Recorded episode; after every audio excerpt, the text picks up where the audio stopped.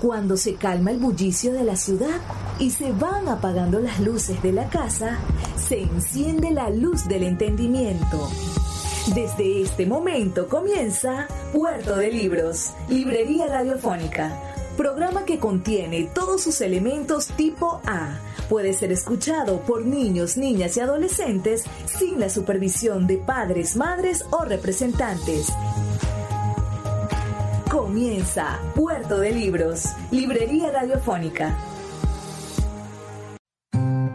Cada día, un libro. Puerto de Libros, Librería Radiofónica. Por Radio Fe y Alegría, con todas las voces.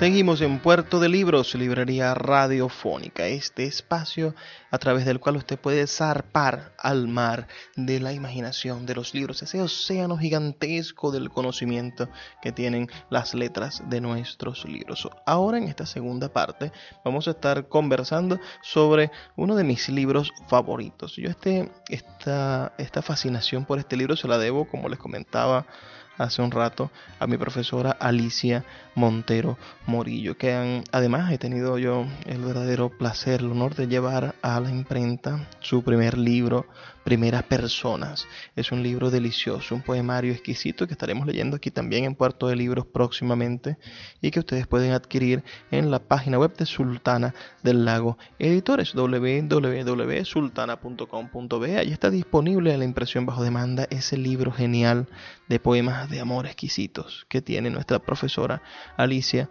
Montero Morillo, profesora de literatura infantil de nuestra Escuela de Letras. Escuela de Letras que cumple 60 años este año. Gianni Rodari eh, es un escritor, pedagogo y periodista italiano especializado en talleres sobre la comedia infantil y juvenil.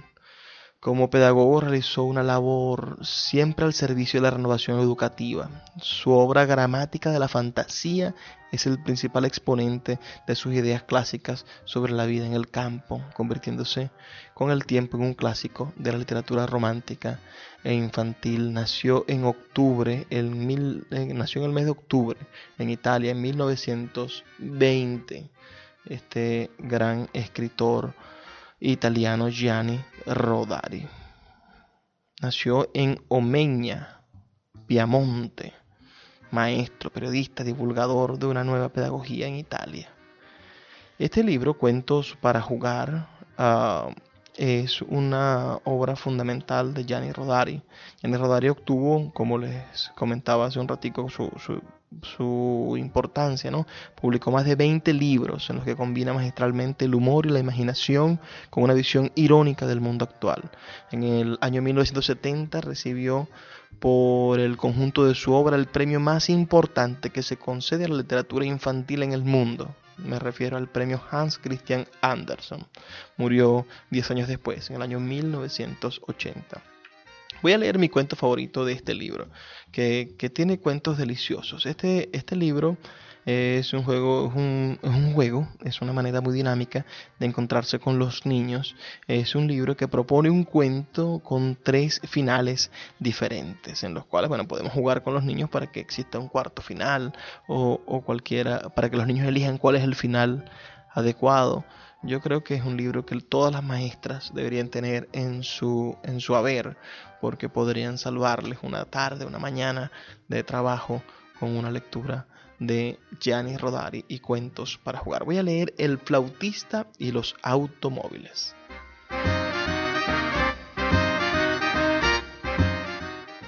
Había una vez un flautista mágico. Es una vieja historia, todos la conocen habla de una ciudad invadida por ratones y de un jovenzuelo que, con su flauta encantada, llevó a todos los ratones a que se ahogaran en el río. Como el alcalde no quiso pagarle, volvió a hacer sonar la flauta y se llevó a todos los niños de la ciudad. Esta historia también trata de un flautista. A lo mejor es el mismo o a lo mejor no. Esta vez es una ciudad invadida por automóviles los había en las calles, en las aceras, en las plazas, dentro de los portales. Los automóviles estaban por todas partes, pequeños como cajitas, largos como buques, como remolques, con caravana, había automóviles, tranvías, camiones, furgonetas. Había tantos que les costaba trabajo moverse, se golpeaban y estropeaban. Entre ellos los guardabarros, rompiéndose los parachoques, arrancándose los motores. Y llegaron a ser tantos que no les quedaba sitio para moverse y se quedaron quietos. Así que la gente tenía que ir andando, pero no resultaba fácil con los coches que ocupaban todo el sitio disponible había que rodearlos, pasarlos por encima, pasarlos por debajo, y desde por la mañana hasta por la noche se oía ¡ay! Era un peatón que se había golpeado contra un capó. ¡Ay! ¡Uy! Estos eran dos peatones que se habían golpeado arrastrándose debajo de un camión. Como es lógico, la gente estaba completamente furiosa. Ya está bien. Hay que hacer algo. ¿Por qué el alcalde no piensa en ello?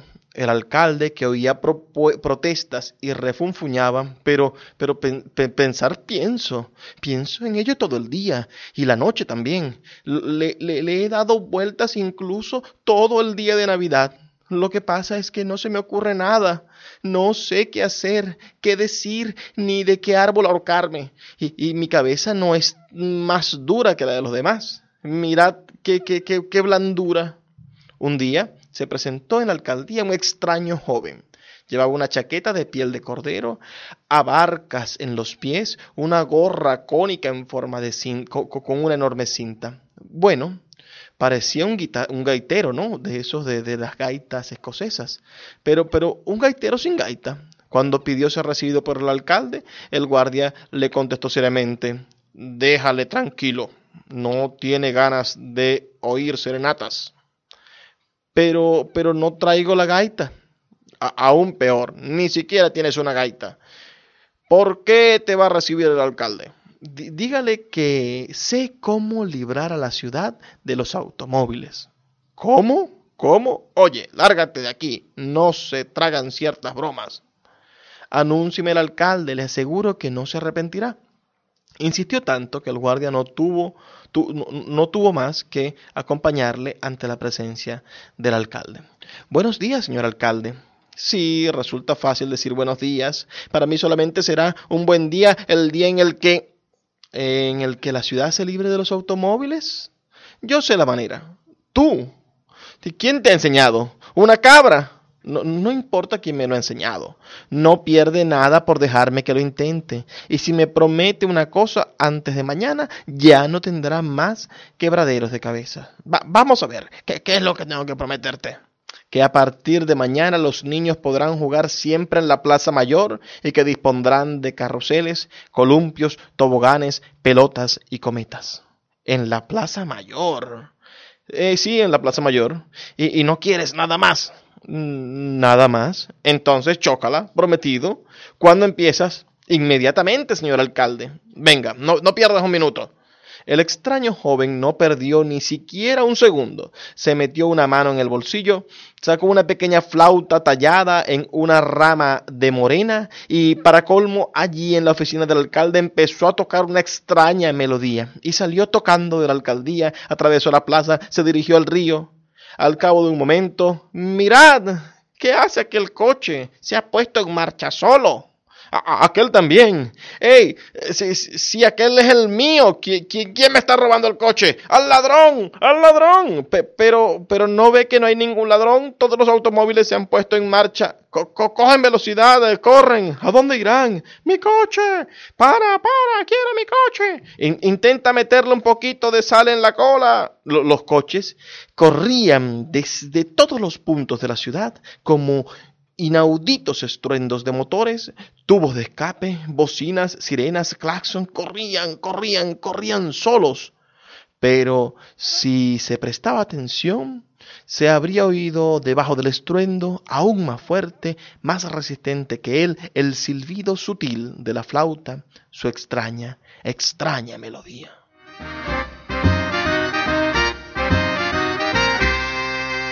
Así el cuerpo de esta, de esta obra, de este cuento, ¿no? Entonces Gianni Rodari nos propone tres finales. Final, primer final, segundo final y tercer final. Vamos a intentar jugar nosotros también un poco. Escuchemos los finales de Gianni Rodari que nos propone y después quizás podamos nosotros... Uh, inventarnos otro, otro, otro final. Vamos a escuchar el primer final de este cuento de Gianni Rodari que se llama El flautista y los automóviles, que está incluido en su libro Cuentos para jugar, publicado por Alfaguara. Esta es una bella edición de Alfaguara de la serie Naranja. Primer final. Los automóviles corrían hacia el río. El flautista, sin dejar nunca de tocar, les esperaba en el puente. Cuando llegó el primer coche, que por casualidad era precisamente el del alcalde, cambió un poco la melodía añadiendo una nota más alta. Como si se tratara de una señal, el puente se derrumbó y el automóvil se zambulló en el río y la corriente lo llevó lejos. Y cayó el segundo y también el tercero y todos los automóviles, uno tras otro, de dos en dos, arracimados se hundían con el último rugido del motor, un estertor de la bocina y la corriente que los arrastraba.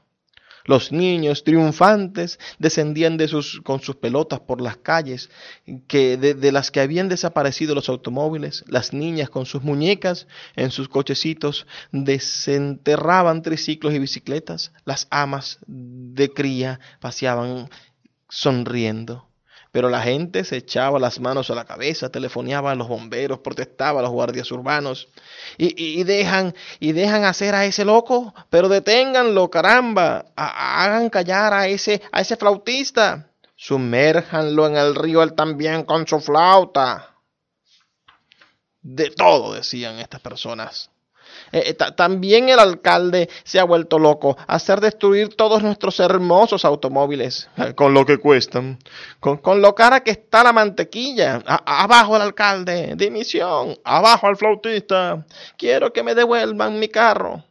Lo, los más audaces se echaron encima del flautista, pero se detuvieron antes de poder tocarle. En el aire invisible había una especie de muro que le protegía y los audaces golpeaban en vano contra aquel muro con manos y pies. El flautista esperó a que el último coche se hubiera sumergido en el río, luego se zambulló él también, alcanzó la otra orilla nado, hizo una inclinación, se dio la vuelta y desapareció en el bosque. Ese es el primer final que nos propone Gianni Rodari. Leamos el segundo final propuesto por el escritor italiano. Los automóviles corrieron hacia el río y se lanzaron uno detrás de otro con un último gemido de claxon. El último en zambullirse fue el coche del alcalde. Para entonces la plaza mayor estaba repleta de niños, los jugando y los gritos festivos ocultaban los lamentos de los ciudadanos que habían visto cómo sus coches desaparecían a lo lejos arrastrados por la corriente. Por fin el flautista dejó de tocar, alzó los ojos y únicamente entonces vio a la amenazadora muchedumbre que marchaba hacia él y al señor alcalde que caminaba al frente de la muchedumbre. ¿Está contento, señor alcalde? Te voy a hacer saber lo que es estar contento. ¿Te parece bien lo que has hecho? ¿No sabes el trabajo y el dinero que cuesta un automóvil? Bonita forma de liberar la ciudad. Pero yo, pero usted, eh, ¿qué, qué, qué tienes que tú que decir? Ahora, si no quieres pasar el resto de tu vida en la cárcel, agarras la flauta y haces salir los automóviles del río. Y ten en cuenta que los quiero todos, desde el primero hasta el último. Bravo, bien, bueno, viva el alcalde. Eh. El flautista obedeció. Obedeciendo al sonido de su instrumento mágico, los automóviles volvieron a la orilla, corrieron por las calles y las plazas para ocupar el lugar en el que se encontraban, echando a los niños, a las pelotas, a los triciclos, a las amas de cría. Todo volvió a estar como antes. El flautista se alejó lentamente, lleno de tristeza, y nunca más se volvió a saber de él. Triste el segundo final, ¿no? Ahora escuchemos el tercer final propuesto por Gianni Rodari. Los automóviles corrían, corrían. hacia el río como ratones de Hamelin. ¿Qué va? Corrían, corrían, y llegó el momento en el que no quedó ni uno solo en la ciudad, ni siquiera uno en la Plaza Mayor. Vacía la calle, libre los paseos, desiertas las plazuelas. ¿Dónde habían desaparecido? Aguzad el oído y oiréis, ahora corren bajo la tierra. Este extraño joven ha excavado con su flauta mágica calles subterráneas bajo las calles y plazas bajo las plazas. Por allí corren los coches, se detienen para que suba su propietario y reemprenden la carrera. Ahora hay sitio para todos, bajo la tierra para los automóviles, arriba para los ciudadanos que quieren pasear hablando del gobierno, de la liga o de la luna, para los niños que quieren jugar, para las mujeres que van a hacer la compra. ¡Qué estúpido! gritaba el alcalde lleno de entusiasmo. ¡Qué estúpido he sido por no habérseme ocurrido antes! Además, al flautista le hicieron un monumento en aquella ciudad. No, dos, uno en la Plaza Mayor y otro abajo, entre los coches que corren incansables por sus galerías.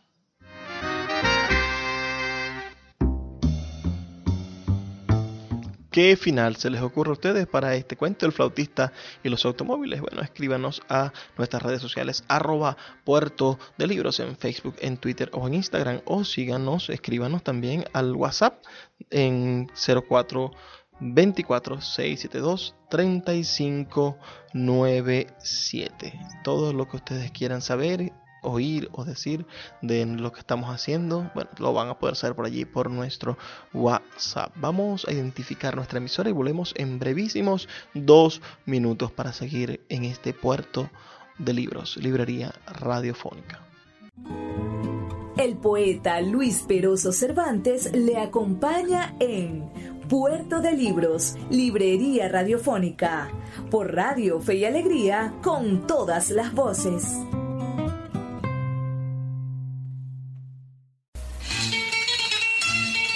Páginas Zulianas, en Puerto de Libros, Librería Radiofónica, por Radio Fe y Alegría, con todas las voces.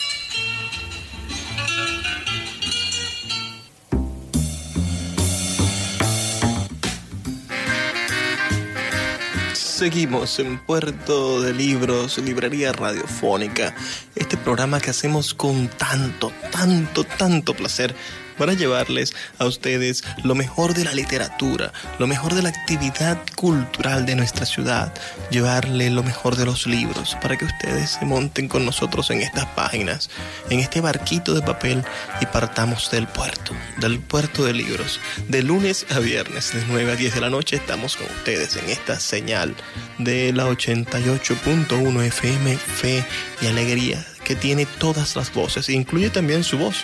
Puede escribirnos al 0424-672-3597 y decirnos qué opina de este esfuerzo que queremos hacer para llevar libros a sus radioreceptores. Hoy en Páginas Zulianas, nuestra sección dedicada a nuestra ciudad, a nuestros poetas, a nuestro talento, estaremos hablando del poeta Víctor Bielma Molina. Es uno de las voces contemporáneas de nuestra literatura que más deseamos. El poeta Víctor Bielma Molina nació en Mérida, nació en Mérida, pero desde su temprana juventud, desde los 18 años, vive en el estado Zulia y no se ha alejado de las fronteras de Maracaibo. Así que es un poeta adquirido para el Zulia. Nació en Mérida en el año 1952. Es poeta, ensayista y analista político. Crece y se educa en el estado Táchira. Practicó durante su juventud la disciplina atlética del maratón, con, por el cual aún es recordado en la comunidad de su infancia. En el año 1974 viaja a Maracaibo a proseguir estudios superiores y pasa a ser miembro del equipo de atletismo de la Universidad del Zulia, de donde egresa en el año 1980 como licenciado en letras hispánicas. Ha sido educador en varias instituciones del estado Zulia, en la Universidad Sur del Lago José María Jesús María Semprún, en la Unidad Educativa Escuela Básica Catatumbo, en el Colegio Arquidiocesano Nuestra Señora de Belén, en la Unidad Educativa Francisco Esparza y en la Unidad Educativa Udón Pérez. Allí se jubiló en la Unidad Educativa Udón Pérez, aquí en la avenida 8 Santa Rita. Todavía hay muchos que lo recuerdan, estudiantes que recibieron clases de castellano del profesor, del poeta Víctor Manuel Bielma Molina. Su obra literaria se encuentra dispersa en varios periódicos del occidente del país. Sus primeros poemas los publicó en el diario El Centinela, Diario Vanguardia, Diario Católico, Diario La Nación, Maguín y participa como columnista del diario El Pueblo de San Cristóbal así también en el Arrendajo, en el diario La Verdad, compacto informativo del Estado Zulia, en el Correo del Caroní del Estado Bolívar y en otros periódicos digitales como La Patilla y biendateado.com. Perteneció como atleta al equipo A de la Asociación de Atletismo del Estado Táchira, donde se coronó como campeón de los equipos de maratón de San Sebastián y en el sexto de la clasificación individual. Es medallista de plata de la media maratón de Juegos Juveniles celebrados en Maracaibo en el 74. Fue integrante del grupo literario Saranda de San Cristóbal y senador de la República por el Estado Zulia en el año 1998. Es miembro de la Sociedad Bolivariana del Estado Zulia. Estuvo a cargo del taller literario César David Rincón, dependiente de la Secretaría de Cultura de la Gobernación del Estado Zulia en el año 2008. También también fue, bueno, como les digo, ah, escribió este texto que vamos a estar leyendo, este libro que dice, no hay necesidad de mí en los infiernos. Ah, recoge 40 años de su producción literaria inédita.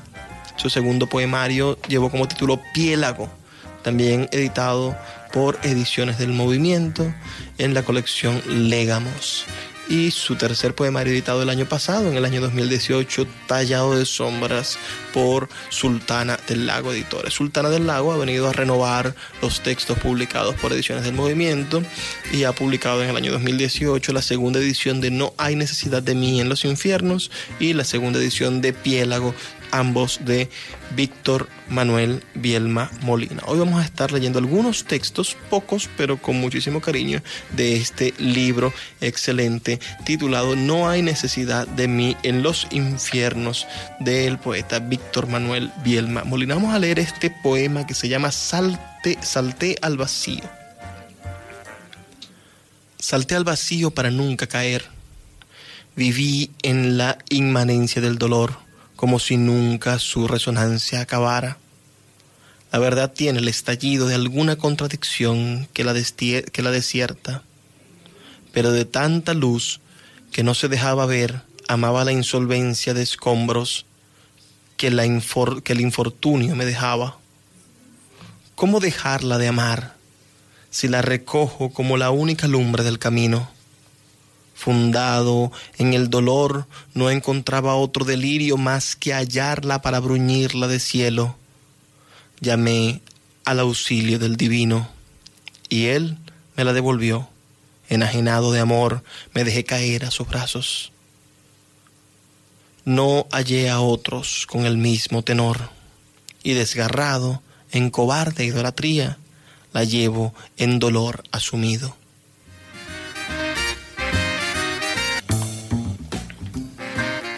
Viví en la inmanencia del dolor como si nunca su resonancia acabara. Qué bello esos dos versos. Y después los dos versos que le siguen, la verdad tiene el estallido de alguna contradicción que la desierta.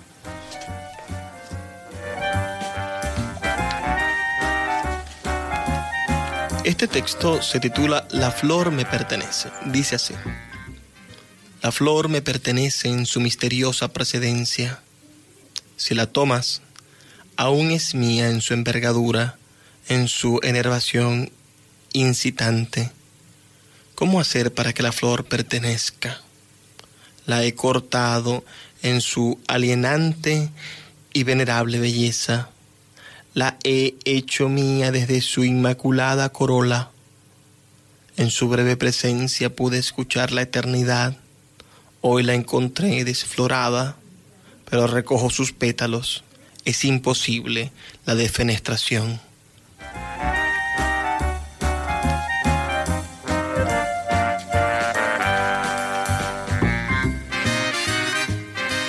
La he cortado en su alienante y venerable belleza. La belleza alienante de una flor, como nos aliena, como nos saca de la realidad, como nos muestra una realidad diferente la flor. Este libro, como les comento, está dividido en muchos uh, fragmentos debido a que son la recopilación de 40 años de poesía inédita. Todo esto que le estoy leyendo son poemas escritos entre el año 2011 y 2012 en una parte de este libro que se llama Canto Inverso del libro No hay necesidad de mí en los infiernos del poeta Víctor Manuel Bielma Molina. Vamos a leer eh, otro texto de este mismo canto inverso que está incluido en el poemario No hay necesidad de mí en los infiernos. Vino a mí.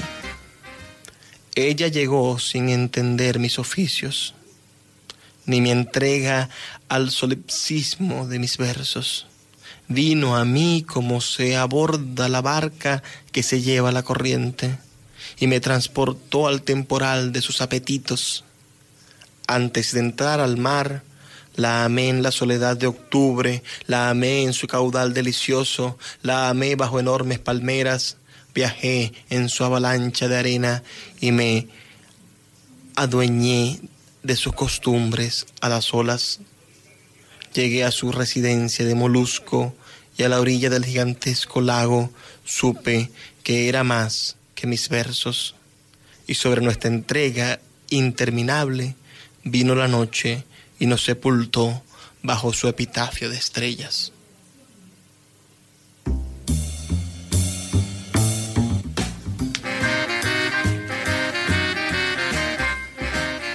Vino a mí como se aborda la barca que se lleva a la corriente. ¿Cuántas veces nos hemos entregado al amor así? ¿Cuántas veces nos hemos entregado al amor como quien aborda una barca que se lleva la corriente?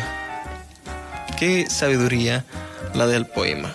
Vamos a leer un último texto de este libro, No hay necesidad de mí en los infiernos, que está disponible en Amazon Está disponible en Amazon para que usted pueda adquirirlo si vive fuera de Venezuela o está disponible también en impresión bajo demanda en la página de Sultana del Lago Editores. Puede usted solicitar un ejemplar de este libro que tiene más de 200 páginas y que recoge 40 años de poesía que permanece inédita del poeta Víctor Manuel Bielma Molina. Dice, este texto de la segunda parte del libro La Caída, textos escritos entre el año 2009 y 2010. Este texto se llama No compartas la guitarra que canta a la guerra. Leí mis versos sobre las tumbas de mis antepasados. Yo cantaba a su intrepidez y grandes hazañas. Y como si se tratara de un artificio, la tierra se removía resucitándolos y desde el cuenco de sus inacabadas vidas me miraron con sus grandes ojeras para lastimar al futuro con la pasión del pasado. Vino la luz divina de dioses intimidando con la nada y oí sus sudores. Conducían argentos triciclos, como si la delicia de su ser fuese humana. Por el cielo correteaban como niños uno de ellos cubrió mi cuerpo con polvo cósmico, me increpó ante seres semejantes que volaban y escuché melodías que parecían venir del mañana. Entonces desperté ante una canción que decía, no compartas la guitarra que canta a la guerra, ni pregones hazañas que alimentan a tiranos. Es por ello que acarreo con estos versos que renuncian a la muerte. Escuchas Puerto de Libros, Librería Radiofónica, por Radio Fe y Alegría, con todas las voces. Escuchas Puerto de Libros, Librería Radiofónica, por Radio Fe y Alegría, con todas las voces.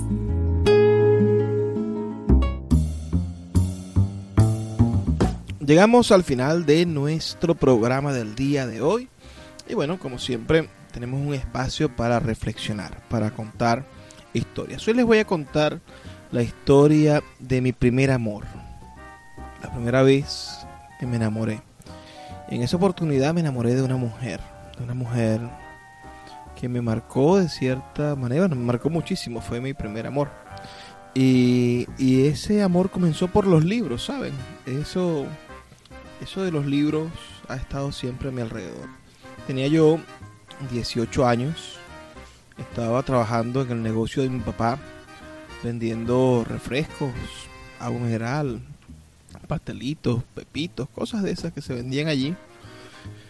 Y estaba leyendo, ya estudiaba letras, estudiaba letras en la Universidad del Zulia. Era un domingo, quizá del mes de junio, del mes de mayo. Y llegó una chica con se le había perdido un libro. Se le había perdido un libro de Pablo Coelho. Y yo le dije que qué bueno que se le había perdido ese libro. que Pablo Coelho era muy malo. Y ella estaba verdaderamente preocupada porque se le había perdido el libro.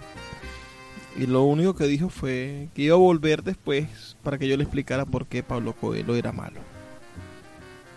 Lo cierto fue que volvió y en ese juego de la vida, ¿no? Empezamos a, compartir lecturas, empezamos a compartir mm, el juego de ajedrez, nos dimos cuenta de que, de que no es fácil conseguir a alguien que lea. Ella, como siempre pasa en toda historia de amor, tenía a otra persona que la ilusionaba y yo la convencí y ella me convenció a mí con, su forma de ser de que éramos el uno para el otro. Tuvimos bastante tiempo queriéndonos y discutiendo y siendo felices. Escribí algunos textos que se convirtieron en libros dedicados a ella. Tres, para ser más específico, tres libros. Uno que se llama Amoritud, un bello libro de, amor, de, iniciación sensual, sensorial, amatoria, de iniciación a la felicidad. Otro llamado Apuro Despecho, que es, como el nombre lo dice, un libro de un poeta despechado. Y otro que se llama Semántica de un tornillo enamorado. Un hermoso libro de amor. Ahora, me gustaría compartir con ustedes esto de, del amor y los libros, ¿no? Esa historia de amor nuestra que tenía que ver con los libros. Me gustaría compartir con ustedes un poema de, de apuro despecho Ah, que tiene mucho que ver con, con, nuestra historia de amor, la historia de amor que tuve con ella, ah, y que y que ha marcado y ha compartido, compartido con muchísimas personas y muchos de, los lectores que se han enamorado me han dicho que, que sucede algo parecido. Este poema se llama Una de las cosas más duras fue la separación de libros. Espero que les agrade. Una de las cosas más duras fue la separación de libros. Como si un estado civil pudiera cambiar el final de María de Jorge Isaac.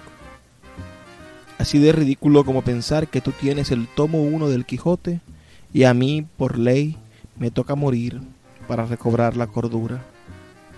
Me parece curioso tu interés en Madame Bovary o mi reticencia a perder la comedia humana. ¿Cuántas veces nos ofrecimos mutuamente el Ulises? En cambio, tomaste Orlando con tanto gusto, mi señora Dalloway, las obras completas de Gertrude Stein. Yo me quedé en contra de tu voluntad con Sylvia Plath y Annie Sexton.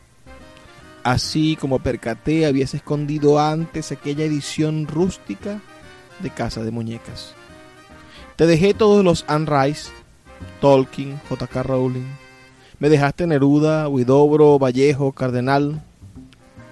Discutimos por los amorosos de Jaime Sabines. Qué fácil era que ganaras. Cada libro que te daba escondía un beso para zambullirse en tu memoria con cada palabra. No extraño los libros. Los libros me hacen extrañarte.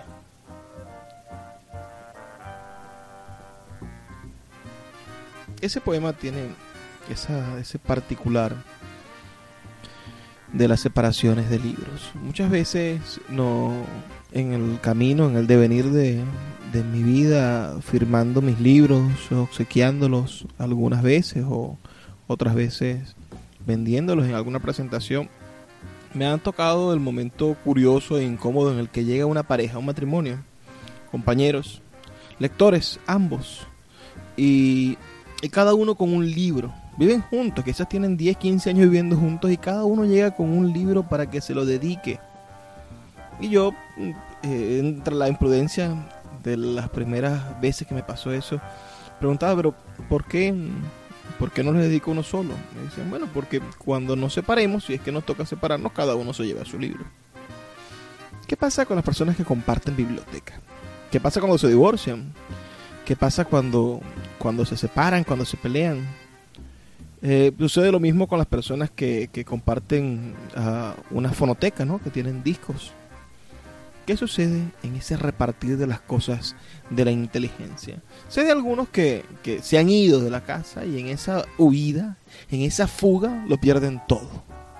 Y después vuelven a intentar recuperar algo.